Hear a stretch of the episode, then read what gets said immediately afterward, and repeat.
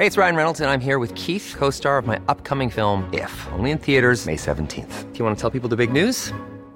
All right, I'll do it. Sign up now and you'll get unlimited for $15 a month in six months of Paramount Plus Essential Plan on us. Mintmobile.com slash switch. Upfront payment of $45 equivalent to $15 per month. Unlimited over 40 gigabytes per month. Face lower speeds. Videos at 480p. Active Mint customers by 531.24 get six months of Paramount Plus Essential Plan. Auto renews after six months. Offer ends May 31st, 2024. Separate Paramount Plus registration required. Terms and conditions apply if rated PG. Heraldo Radio. Dedo en la llaga. Había una vez un mundo en el que nadie creía. Un país de historias inexplicables. Una nación con personajes asombrosos. Santo Tomás tenía razón. Hay que ver para creer. El México increíble. Las verdades que duelen. La voz de los que callan. El dedo en la llaga. Infórmate, diviértete, enójate y vuelve a empezar. El Heraldo Radio presenta El Dedo en la Llaga con Adriana Delgado.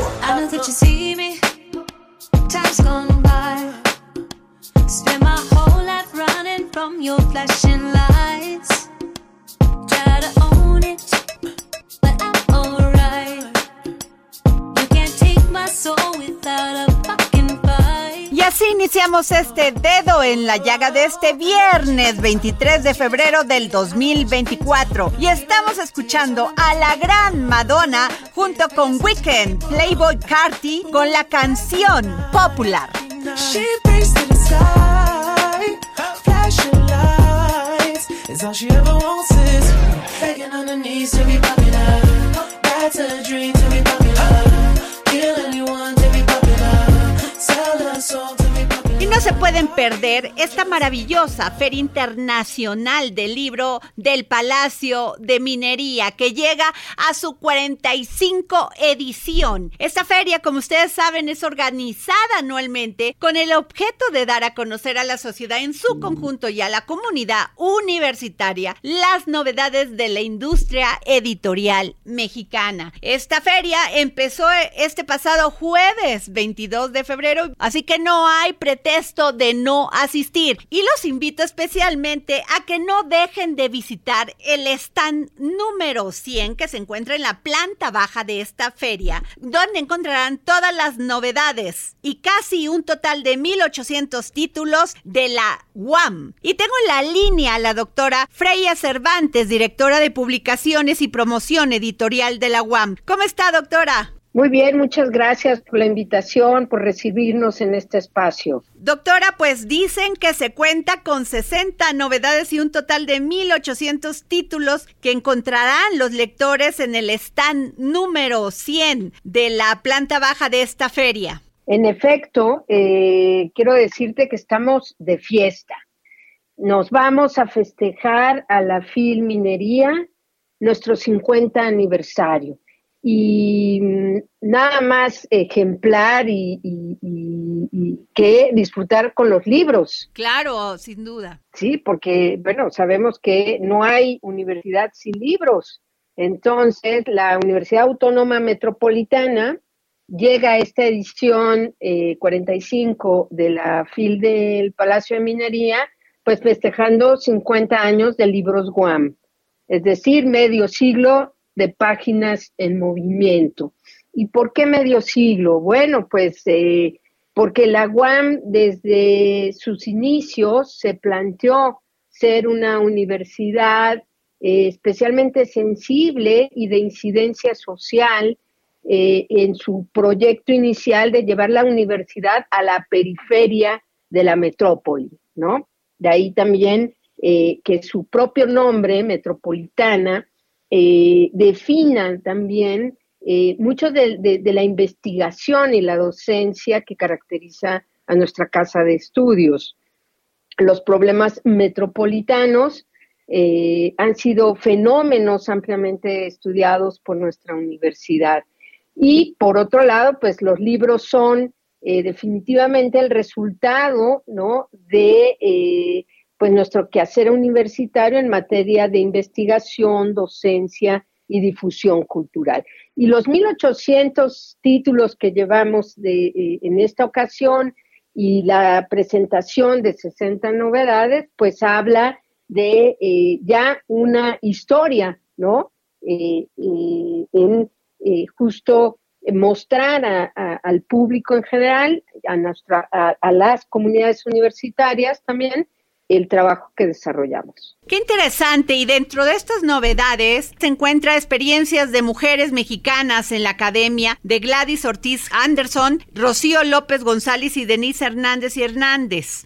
Así es, es una muestra eh, pues de eh, uno de los campos de estudio y de, y de interés en el desarrollo de la investigación y la formación también de la, de la Universidad Autónoma Metropolitana, que es justo los estudios de género. Em, ¿no? Y bueno, si algo caracteriza también a, nuestra universidad es esta em, perspectiva crítica hacia el interior de nuestra propia institución. Y creo que esto, esto pues, eh, eh, este, eh, esta publicación manifiesta justo este, em, esta postura crítica que todos los, investigadores, investigadoras y docentes en general eh, tenemos frente eh, a nuestra investigación. Este otro también me encanta, el Animalibus, que es la presencia zoológica en la literatura. Así es, es, un libro coordinado por Xochitl y Cruz Martínez y Penélope Marcela Fernández Izaguirre, y pues es un, un, trayecto a lo largo de la literatura, ¿no? Eh, tanto antigua como, como contemporánea, de eh, nuestra relación como especie con otras especies del planeta. Y me parece que el, observarlo desde la literatura nos sensibiliza, ¿no? Especialmente a pensar eh, que nuestra convivencia en este mundo, pues eh, es, acompañada, evidentemente. Y en estos momentos que estamos sufriendo una crisis del agua terrible, de lo sanguinario con lo que nos estamos comportando como seres humanos, con los animalitos, que son seres vivos también, es terrible. Sí, sí, evidentemente. Y bueno, eso pone, pone digamos, en el centro de la discusión. Eh, pues una autocrítica como especie de lo que hemos ¿no? De lo terrible que somos también, ¿no? En ese sentido. Y hablando, por ejemplo, de la crisis eh, de, del agua que mencionabas, pues también la universidad eh, eh, tiene entre sus novedades un título muy interesante que es Gestión y Tecnologías del Agua, Alternativas de las Nuevas Generaciones y también Sequía en México.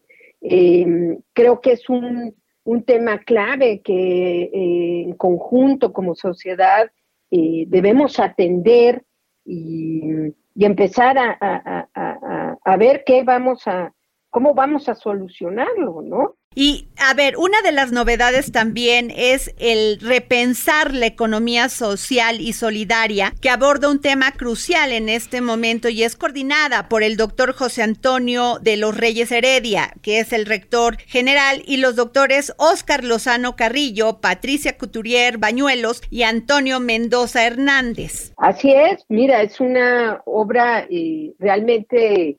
Eh, eh, pues oportuna en este momento, tú lo has dicho, es de una actualidad eh, indiscutible y además déjame decirte que es una publicación en acceso abierto.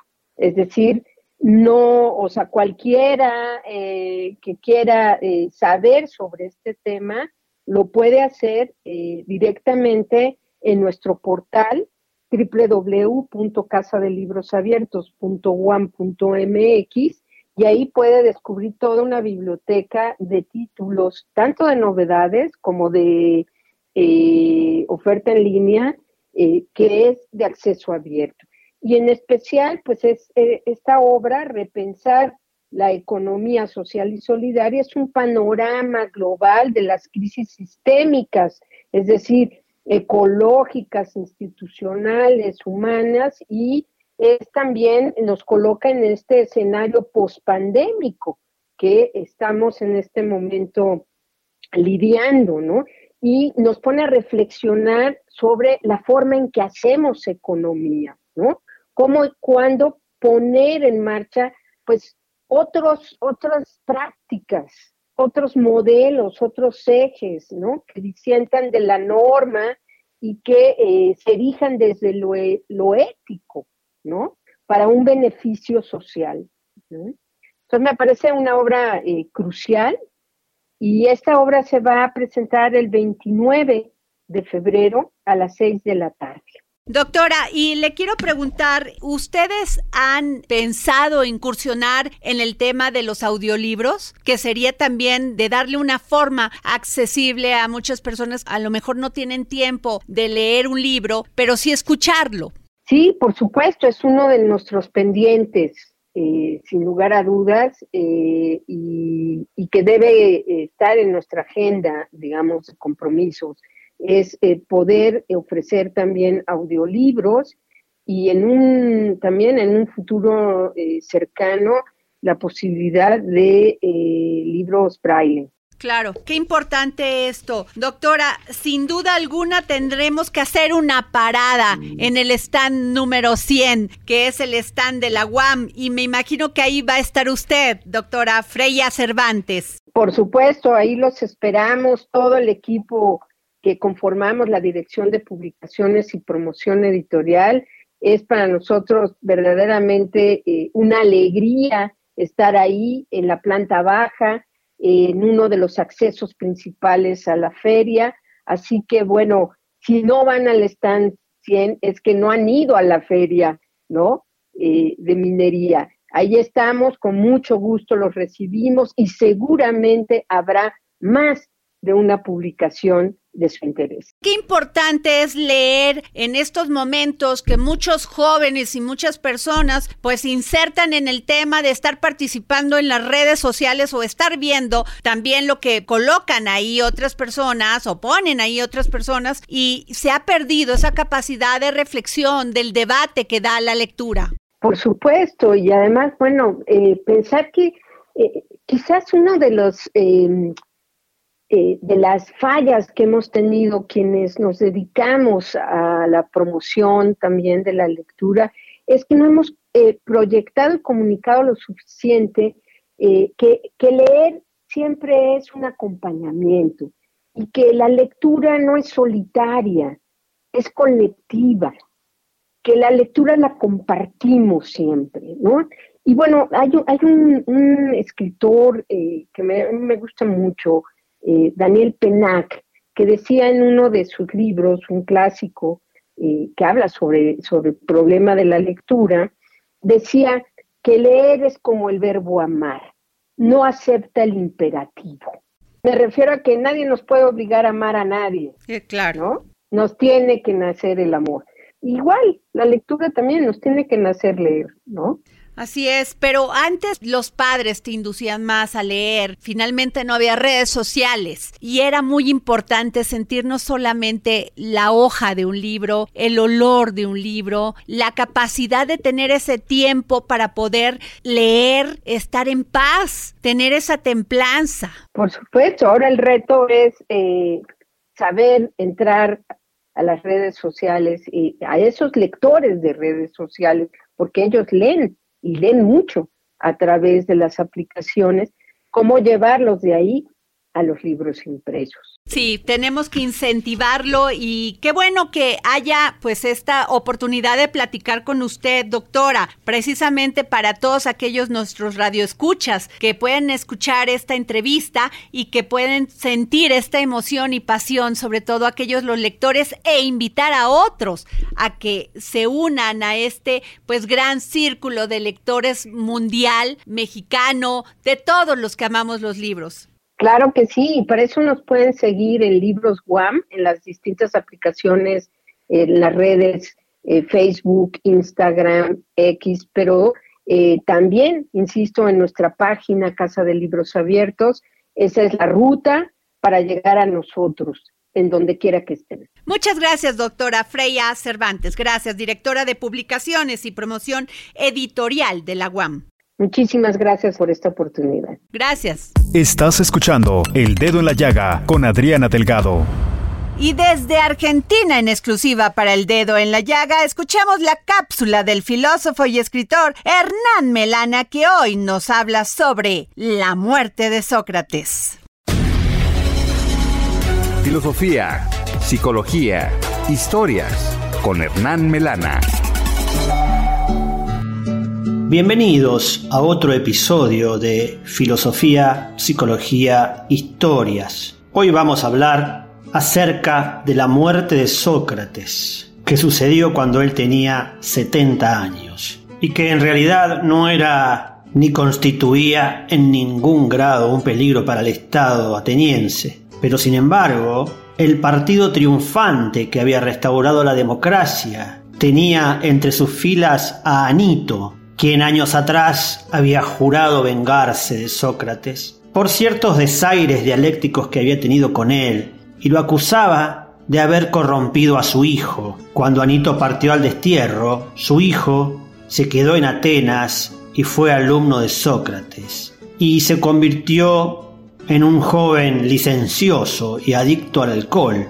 Y Anito decía además que Sócrates ejercía un influjo más perjudicial que cualquier sofista, tanto en lo moral como en lo político, y que estaba socavando las creencias religiosas los cimientos de la moralidad y que su crítica debilitaba a los atenienses en su culto a la fe, tanto en las instituciones como en la religión. Además decía que Critias, que había sido el tirano sanguinario al cual habían derrotado, había sido discípulo de Sócrates. Alcibíades, que había sido desterrado por inmoral y traidor, había sido su amigo íntimo y Carmides, uno de los favoritos de Sócrates, había sido general en el gobierno de Critias. Por lo tanto, Anito decía que Sócrates o debía irse de Atenas o debía ser condenado a muerte. En el año 399, Anito con Meleto y Licón presentaron la acusación y estaba en estos términos que les voy a leer.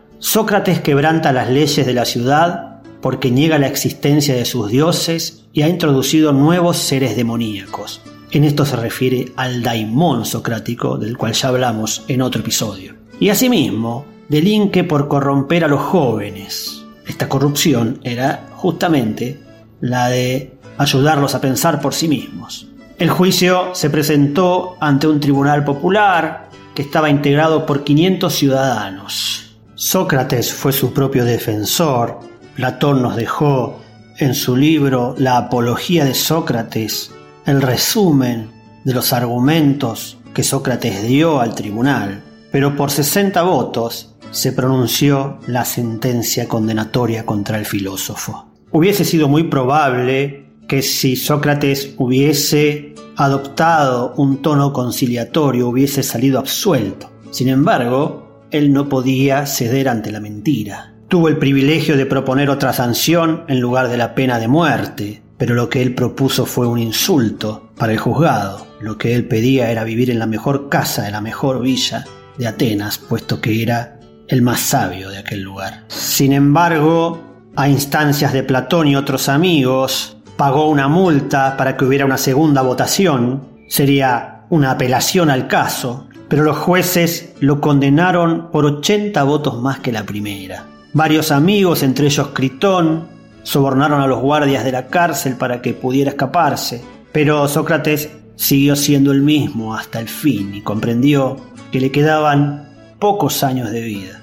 Y contrapuso a esta idea de evadirse un punto de vista ético y la discutió dialécticamente con sus discípulos. Todos los días lo iban a visitar a la celda y allí tuvieron muchos coloquios y dio grandes pruebas de serenidad. Platón nos los describe acariciando la cabeza de Fedón mientras le decía, mañana te harás cortar esos espléndidos bucles, porque era la costumbre hacer eso en señal de duelo. También consoló a Jantipa, que estaba con su hijo, muy acongojada, y un discípulo le dijo, tu muerte es inmerecida. Y entonces Sócrates le respondió, ¿acaso quisieras que la mereciese? Luego de la ejecución, Diodoro nos dice que los atenienses condenaron a muerte a sus tres acusadores. Suidas, por otra parte, dice que Mileto fue muerto por lapidación pública. Plutarco nos cuenta que los acusadores se hicieron tan odiosos al pueblo que ningún ciudadano quería darle fuego, ni responder a sus preguntas, ni bañarse en la misma agua que ellos. Por lo tanto, presa de la desesperación, se terminaron ahorcando. Diógenes nos dice que Meleto fue ejecutado, Anito desterrado, y que en Atenas se erigió una estatua de bronce en memoria de Sócrates. Con la muerte de este gran filósofo concluye la edad de oro de Atenas. Si bien estamos en los albores, en el nacimiento de la filosofía post-socrática, con las influencias que Platón y Aristóteles tendrán hasta nuestro presente, el apogeo de Grecia estaba terminado. Y quizás tenía que ver con haberse vuelto contra su más brillante ciudadano. Cuando los países, cuando los estados, las naciones e incluso las instituciones se deshacen de sus mejores hombres, no es un síntoma de crisis, es un síntoma de colapso total. No había ya para Grecia lugar entre las primeras ciudades del mundo. A pesar de que ya había sufrido invasiones persas, había sufrido en Salamina y Platea, había quedado empobrecida, pero tenía coraje, orgullo y moral. Ahora estaba empobrecida, falta de coraje, falta de orgullo, falta de moral y esas heridas en su espíritu eran incurables. Me despido con una frase que refleja aquello que tanto molestaba a Anito y a quienes lo juzgaron, aquello que muchos tomaron como soberbia, pero que en realidad era un método de conocimiento. Y esta frase dice así, no puedo enseñar nada a nadie, solo puedo hacerles pensar. Y libros, libros, libros con el gran Exxon Alamilla, gran promotor cultural que hoy nos habla sobre el libro Festín del Amor, una novela contemporánea de Charles Buster. Y recuerden que a todos aquellos que me manden un mensaje a mis redes sociales, arroba Adri Delgado Ruiz, se van a llevar un ejemplar de regalo de este maravilloso libro. Libros, libros, libros. Con Exxon Alamilla. Gracias, querida Adriana. Audiencia del dedo en la llaga. Hoy les vengo a recomendar la novela El festín del amor de Charles Baxter, publicado en español por Libros del Asteroide. En toda relación hay al menos un día realmente bueno. Afirma uno de los protagonistas de esta novela que disecciona esa poderosa fuerza que mueve nuestras vidas, el amor. En ella varios personajes le cuentan al narrador sus experiencias más íntimas. Conoceremos a Bradley, quien rememora un día perfecto con Catherine, su primera mujer, mientras que ésta nos confiesa un inesperado flechazo en un partido de softball. O a Shore y a Oscar, dos adolescentes que escapan de su humilde pasado, sumidos en un amor ardiente e inagotable. O a Diana, que disfruta sin remordimientos de su relación con un hombre casado, vivencias entretejidas y visiones dispares que complementan una vivísima panorámica sobre un sentimiento tan universal y humano. Publicada en el año 2000, finalista del National Book Award, esta luminosa novela sobre los amores extraordinarios de gente corriente se convirtió en un éxito internacional que no ha dejado de ganar admiradores desde entonces. Recuperada ahora por Libros del Asteroide con una nueva traducción, El Festín del Amor es un auténtico banquete para el lector. Queridos radioescuchas del dedo en la llaga, un ejemplar para la primera persona que escriba a X Adri Delgado Ruiz. Muchas gracias Adriana, nos saludamos en la próxima y por favor, cuídense mucho.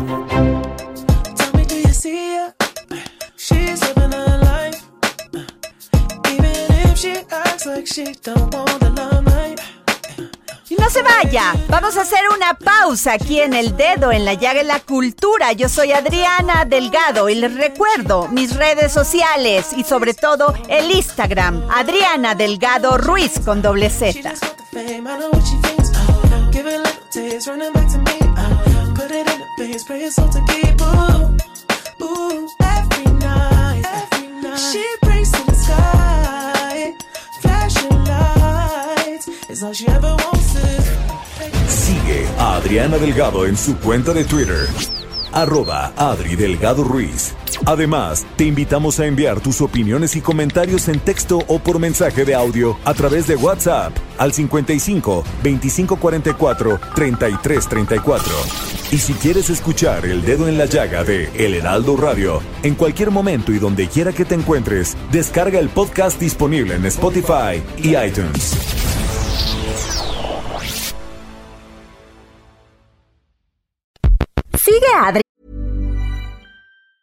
Hey, it's Ryan Reynolds, and I'm here with Keith, co star of my upcoming film, If, only in theaters, May 17th. Do you want to tell people the big news?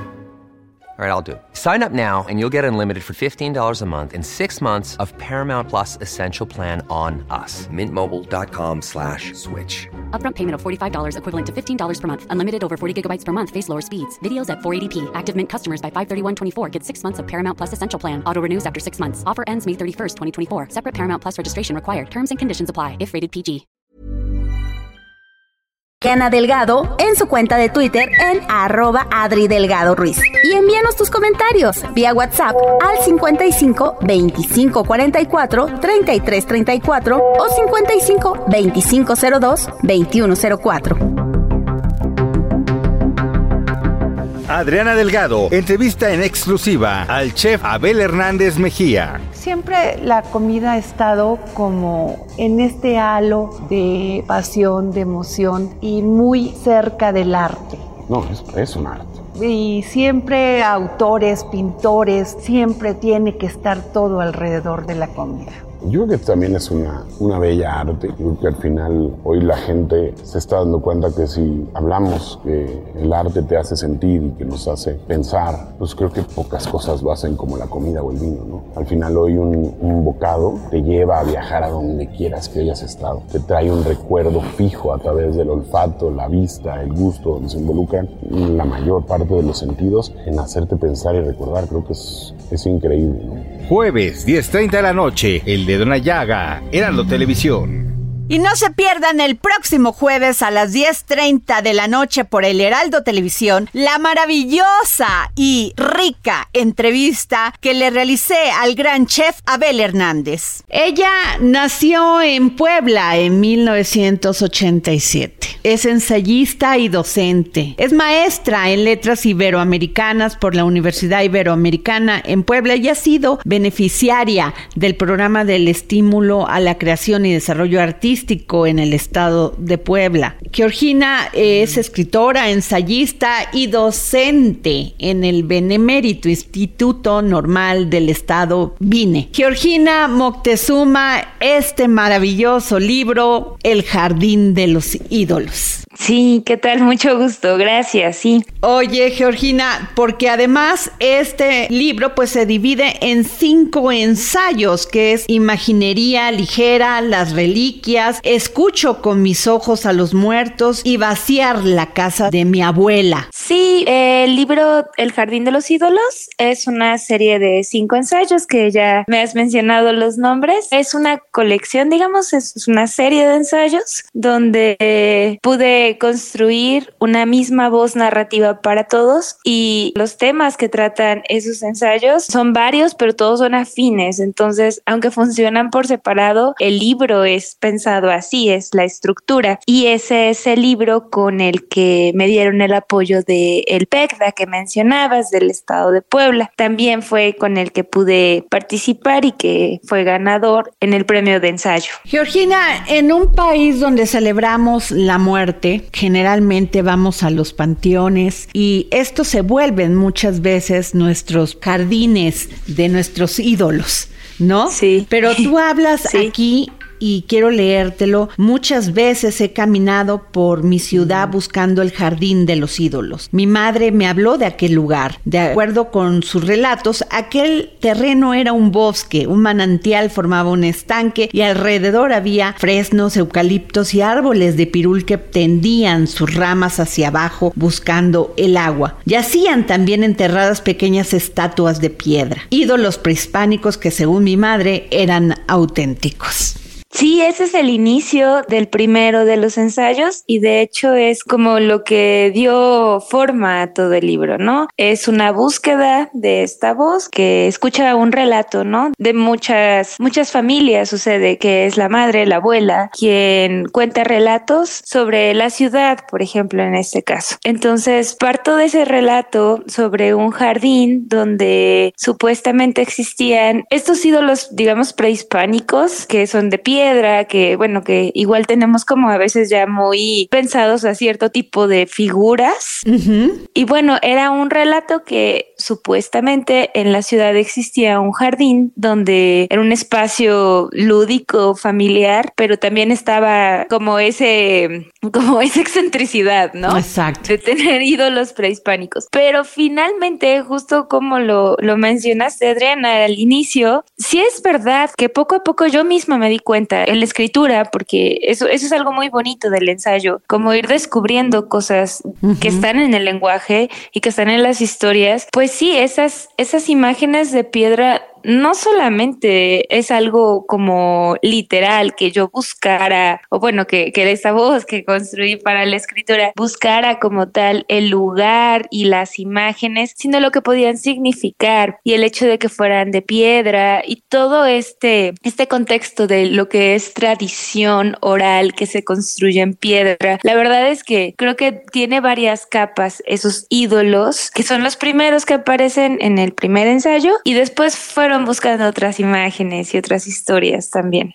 Muy interesante porque efectivamente pues has tenido que recurrir a la investigación, sobre todo pues de costumbres y de cómo se generaba una ciudad como Puebla y cómo después de la conquista pues muchos de esos ídolos fueron enterrados. Sí, de hecho, bueno, Puebla tiene como esa particularidad, es una ciudad virreinal y también, ¿no? Hay mucha tradición que es antes de la llegada de españoles. Entonces, pues yo trabajé, bueno, trabajé propiamente en, el archivo histórico de la catedral. El archivo de catedral, es decir, desde que fue instituida en el siglo XVI, bueno, los, los documentos que tiene ese archivo, digamos, no son del siglo XVI, principalmente son del siglo XVII y siglo XVIII, pero ¿cómo es que todo eso se fue incorporando en la vida cotidiana? Porque digo, el, el archivo es un archivo de ciudad, ¿no? O sea, contenía documentos que tienen que ver con lo administrativo, pero en eso sí se pueden leer ciertas costumbres o la alimentación que tenían, o sea, es muy interesante lo que uno como que entra en ese universo, por decirlo así. Y bueno, pues ahí yo tuve oportunidad sí de interesarme más, a lo mejor por ser un trabajo, ¿no? Es, es muy cotidiano, entonces rara vez uno se detiene, ¿no? Pero de repente como ciertos detalles que a lo mejor leyera y que yo pudiera todavía acudir a la ciudad a buscar, bueno, sí, decía que en tal calle, ¿no? La calle de las cruces. Y que sí, efectivamente, ahí sigue esa calle y aún mantiene su nombre antiguo, además del reciente, ¿no? Así. Porque tiene eso la ciudad, ¿no? Que bueno, en específico por ser Puebla y por ser el espacio donde yo pude caminar buscando esos lugares, pues se ha mantenido en muchas cosas, incluso la estructura. Pues sin duda tendremos que leer este libro que consiste en estos maravillosos cinco ensayos. Georgina Moctezuma, gracias por darnos esto para nutrir nuestro conocimiento sobre todo lo que va a ser una gran trayectoria de una gran escritora. Muchísimas gracias, un gusto. Gracias. Estás escuchando El Dedo en la Llaga con Adriana Delgado. Y hoy es viernes, viernes del historiador Ignacio Anaya y su cápsula del pasado. Blanqueamiento político, una aproximación histórica. Cápsulas del pasado con el historiador Ignacio Anaya.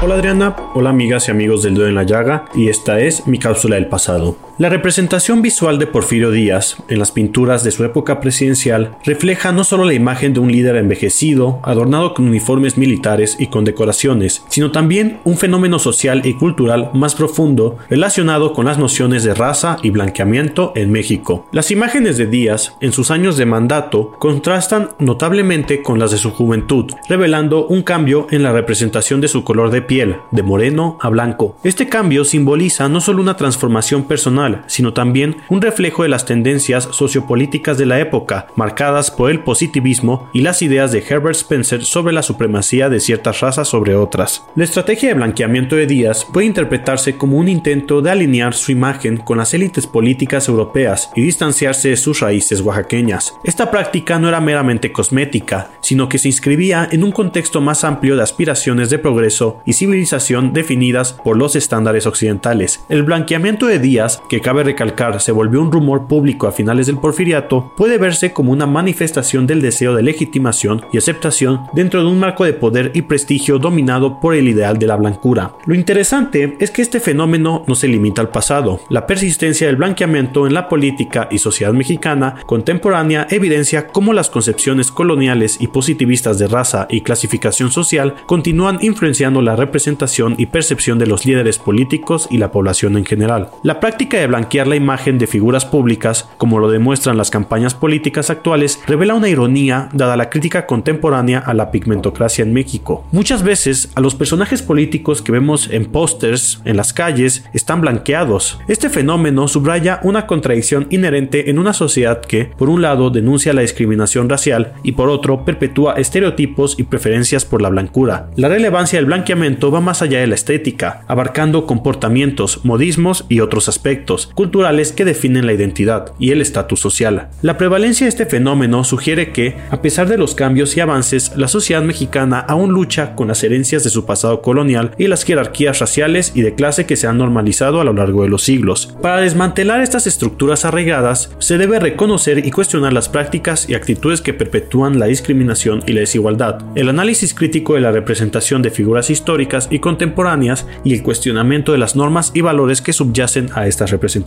pueden ser pasos fundamentales hacia la construcción de una sociedad más inclusiva y equitativa. En este sentido, la historia de Porfirio Díaz y su representación visual ofrecen un interesante ejemplo sobre cómo las imágenes y las ideologías se entrelazan para moldear la percepción pública y la identidad nacional, desafiando a las generaciones actuales a reflexionar sobre las implicaciones de estas prácticas en la era actual y en la política. Espero que les haya gustado este episodio y recuerden escucharnos cada semana. Muchas gracias y hasta la próxima.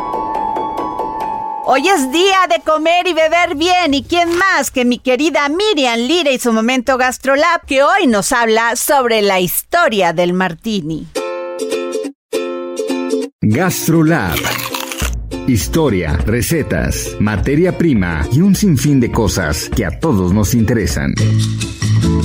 ¿Qué tal Adri? Amigos del dedo en la llaga, feliz viernes para todos ustedes y el día de hoy vamos a platicar para arrancar bien el fin de semana de una historia muy sabrosa, muy deliciosa y es de un cóctel que ustedes conocen bien y que se llama Martini, la cual es un tanto fascinante como disputada, está envuelta en mitos y varias teorías sobre su origen. No hay un consenso claro sobre quién inventó el Martini o exactamente cuándo apareció por primera vez pero hoy les vamos a platicar algunas de las teorías más populares. Una de las historias sugiere que el martini se originó en la ciudad de Martínez, California, durante la fiebre del oro a mediados del siglo XIX. Según esta versión, un minero que había tenido éxito quiso celebrar con champán, pero al no estar disponible, el barman improvisó con lo que tenía a la mano, creando una bebida con ginebra, vermut y limón, que luego evolucionaría al martini. Otra teoría sostiene que un barman llamado Julio Richelieu inventó la bebida en San Francisco en 1860. Según esta narrativa, la bebida se popularizó rápidamente entre los locales y por supuesto entre los visitantes. También se le atribuye a Jerry Thomas, un célebre barman del siglo XIX conocido como el profesor. La creación del martini. Se dice que Thomas preparó la primera versión de la bebida en el Occidental Hotel de San Francisco para un minero en ruta hacia Martínez. Sin embargo, esta teoría tiene sus detractores ya que la receta más similar al martini no apareció en sus libros de coctelería hasta después de su muerte. Independientemente de su verdadero origen, el martini ganó popularidad a lo largo de los años 20, durante la prohibición de Estados Unidos donde el alcohol ilegal, a menudo de muy baja calidad, necesitaba ser enmascarado con otros sabores. El martini, con su mezcla de ginebra y vermut, ofrecían una solución muy elegante. La popularidad del martini también se ha visto reforzada por su asociación con la cultura pop y con figuras icónicas como James Bond, con su famosa línea agitado no revuelto contribuyó enormemente al estatus icónico del Martín. Además, la elegancia y simplicidad del cóctel, su versatilidad en cuanto a la preparación seco, húmedo, con una aceituna o con un twist de limón y su presentación en una copa muy distintiva han ayudado a mantener su popularidad a lo largo de los años. Así, aunque la historia exacta del martini es un tanto nebulosa y su inventor sigue siendo un misterio, su lugar en la cultura del cóctel y su popularidad perdurable no pueden ser cuestionados. Para saber más de bebidas emblemáticas, no dejes de visitar gastrolabweb.com, de seguirnos en nuestras redes sociales y por supuesto no dejes de escucharnos aquí en El Dedo en la Llaga. En los indicadores de salud de la mujer en México, los datos son alarmantes. Mala nutrición, embarazo adolescente, depresión, mortalidad materna, como si la vida de las mujeres valieran menos en este país. De esto nos habla nuestra querida Maribel Ramírez Coronel, gran periodista en temas de salud. Hola Adri, un gusto. Saludos a toda la audiencia del dedo en la llaga. Y aquí como cada viernes te traemos temas de salud pública y hoy hablando en particularmente sobre esos indicadores alarmantes de salud para la mujer que tenemos en México. Y aparte en contraste salen evidencias de que invertir en la salud de las mujeres es rentable para cualquier economía. Tenemos que escuchar esos datos e incluirlos en las políticas hacia adelante. Fíjate que un reporte del Colegio de México revela que cuáles son los principales riesgos para jóvenes de 15 a 24 años en el país, es decir, para las chicas, las chavitas, en qué se afectan, en qué asumen riesgos para su salud y su vida. Fíjate que los principales son la malnutrición, el riesgo por su ocupación, el consumo de drogas ilícitas y el abuso sexual. Son cuatro aspectos terribles que aparte si le agregamos el dato de que nos sostenemos en los primeros lugares de embarazo adolescente, lo cual es una tragedia, pues revela realmente la situación tan delicada y grave que viven las chicas, las mujeres en este país. Y no solo es menos escolaridad entonces, o sea, esos datos que ya sabemos de empleos de menor calidad, un nivel salarial más bajo, entonces, sino además que los datos en salud también tienen grandes diferencias y nos colocan en peores lugares a las mujeres. Y aquí hay un mensaje implícito para las chicas eh, que se incorporan a la vida o que empiezan a tomar decisiones porque asumen eh, el mensaje que le mandamos como sociedad, que les mandamos a ellas, es como si la vida de las mujeres valiera menos. Y no es así y tenemos que transformar esa realidad. Porque por otro lado están las evidencias muy claras de que si como humanidad invertimos más en atender los problemas de salud de las mujeres, se beneficia no solo a la propia población femenina, que somos la mitad o un poquito más de la mitad, sino en general se beneficia a toda la población, a hombre, mujer y otros géneros que ahora en, en un lenguaje inclusivo pues hay que considerarlo. Entonces se impulsa la economía del planeta si invertimos en las mujeres. Así lo hizo ver en un reciente reporte el Foro Económico Mundial y así se llama el estudio, cerrar la brecha sanitaria de las mujeres, una oportunidad de un billón de dólares para mejorar vidas y economías. Es un reporte que verdaderamente hay que ver a profundidad. Y hay muchos datos ahí que exponen cómo comparativamente respecto de los hombres, las mujeres vivimos más tiempo con mala salud. Y todo es parte de la participación desigual que tenemos en el mercado laboral y pues sí, las diferencias salariales y todo porque claramente esa inequidad genera otras distorsiones como la parte de la atención médica, porque no tener dinero nos hace postergar la búsqueda de, de médica, de ubicar cuando tenemos algún problema de salud. Es, son clarísimamente las barreras financieras derivan en descuido de la salud. Y ahí están los diagnósticos tardíos, los tratamientos que son menos efectivos para las mujeres, por ejemplo, en cáncer. Eso es motivo de otra cápsula, pero en los protocolos de investigación para determinar terapias se incluyen a menos mujeres. Ese es otro tema, pero realmente, de verdad, hay una inequidad absoluta en el ámbito de la salud contra las mujeres. El punto es que esa brecha hoy en atención de la salud de las mujeres se da no solo en afecciones específicas de la mujer como cáncer de mama, cervicuterino, quistes, endometriosis, sino también en enfermedades que afectan a ambos géneros como el mal cardiometabólico, osteoporosis, infecciones urinarias, artritis, las enfermedades autoinmunes, todas esas golpean más a las mujeres. Y bueno, pues entonces hay mucho que invertir y hacer por la salud de las mujeres en México y urge que se incorporen esas políticas que equilibran el terreno, porque además invertir en la mujer y emparejar el terreno ayuda a que todos estemos bien porque la mujer es cuidadora en el hogar. Gracias, Adri.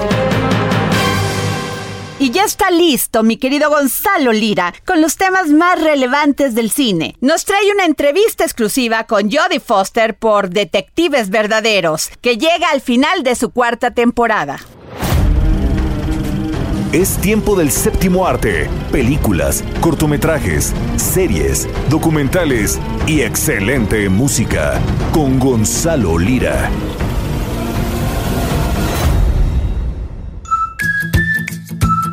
Hola, ¿qué tal Adri? Buenas tardes, es viernes, soy Gonzalo Lira, me encuentran en redes como arroba gonis, g o n y z y bueno, como todos los viernes vamos con las recomendaciones. Y esta recomendación podríamos decir que es un poco tarde, pero también podríamos decir que es muy temprano todavía. ¿Por qué? Porque les estoy recomendando la serie True Detective de HBO, que en esta reciente temporada, la cuarta temporada, fue dirigida por la mexicana Isa López. Isa López pues se metió en una controversia ahí porque el escritor original de los personajes de la primera temporada, Nick Pizzolato, apenas hace unos días dijo que no estaba nada conforme con esta nueva pues temporada de True Detective. Sin embargo, pues bueno, le llovieron críticas porque muchos de sus comentarios parecían salir de la misoginia. Y vaya sorpresa que nos dieron ayer cuando HBO no solo anunció que viene una nueva temporada de True Detective, la quinta, sino que ahora la encargada de toda la serie es nada más y nada menos que la mexicana Isa López, lo cual, bueno, pues se llevó muchos aplausos en las redes sociales y nos hace estar muy expectantes y muy ansiosos por ver esa próxima temporada. Tuvimos la oportunidad de estar en conferencia de prensa con Isa López y con la protagonista de esta cuarta temporada que causó controversia, que ya terminó en HBO Max, pero que pueden ver en la app, en la plataforma y que pues de alguna forma nos anticipa lo que podrá ser esa quinta temporada que de la cual estará a cargo otra vez la mexicana Isa López. Vamos a escuchar qué es lo que nos dijo precisamente Jodie Foster durante esa conferencia de prensa sobre trabajar con Isa López.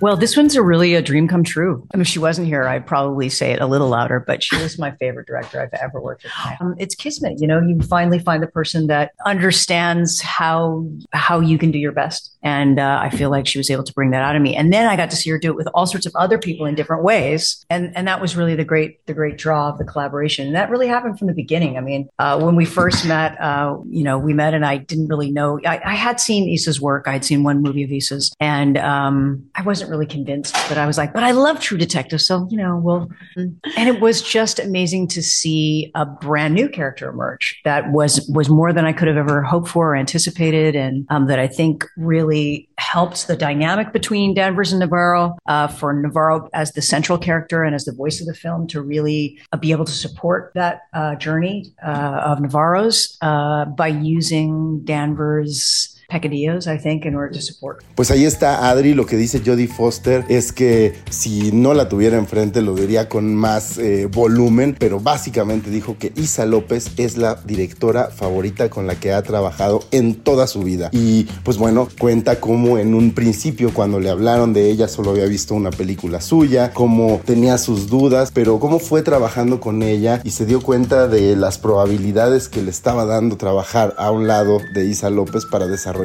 al personaje de esta serie. Y que aún más cuando la vio trabajar con eh, algunos de los demás personajes, cómo esto le ayudó a que se construyera la relación entre el personaje que interpreta Jodie Foster y su coprotagonista. Y pues bueno, qué mejor que escuchar esas palabras de una legendaria como Jodie Foster hablando de una compatriota como es Isa López, así que échenle un ojo a esta temporada de True Detective que básicamente es un misterio que deben de resolver dos detectives mujeres y que involucra temas que no solo van eh, de violencia de género, sino también de pues cómo muchas veces esa violencia no solo tiene que ver con el género, sino también con el origen de quienes son las víctimas, en este caso las mujeres nativas americanas, y que Isa López ha hecho muchas referencias a cómo se inspiró lamentablemente en las realidades de nuestro país para entender y desarrollar la historia de esa temporada de True Detective. Así que échenle un ojo, véanla y pues vamos a estar expectantes de la quinta temporada yo mientras tanto me despido. Reciban un saludo. Bye.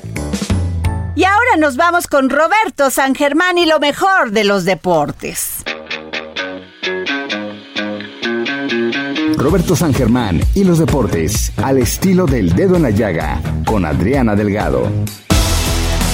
Buenas tardes Adriana, buenas tardes a toda la gente que nos sintoniza. Ya estamos aquí con los deportes y empecemos con las damas porque como ustedes saben se está jugando la Copa Oro Femenil en los Estados Unidos y las nuestras, sí, las mexicanas, hoy van por su segundo partido contra República Dominicana que perdió también contra el equipo de las Barras y las Estrellas en el partido en que iniciaban esta Copa. Las nuestras en su primer partido empataron a cero contra Argentina cuando tuvieron la oportunidad de llevarse el triunfo, desgraciadamente fallaron un penal las mexicanas al minuto 8 y de eso no se pudieron reponer y simplemente sacaron el empate a cero. Ojalá se lleven los tres puntos para estar tranquilas en su siguiente partido que les tocaría contra los Estados Unidos. Y bueno, dejemos el fútbol femenil y vamos al varonil porque se vienen dos grandes duelos este fin de semana en la jornada 8 del fútbol mexicano. Primero Chivas recibe a Pumas a las 7 de la noche en el estadio Akron. Veremos de qué están este a las Chivas y también los Pumas. Y más tarde a las 9 el clásico joven América contra Cruz Azul. A ver si no golean al América. Anda mal. ¿Qué va a pasar? Pues ya lo estaremos platicando la próxima semana. Hasta aquí la información deportiva, mi querida Adriana. Pasa buen fin de semana. Igual para nuestro radio escucha. Yo soy Roberto San Germán.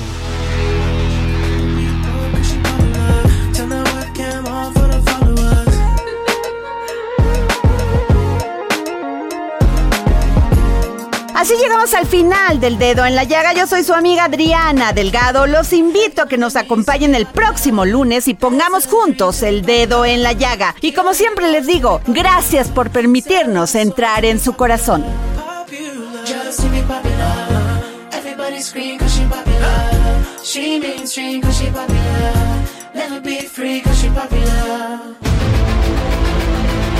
El Heraldo Radio presentó El Dedo en la Llaga con Adriana Delgado.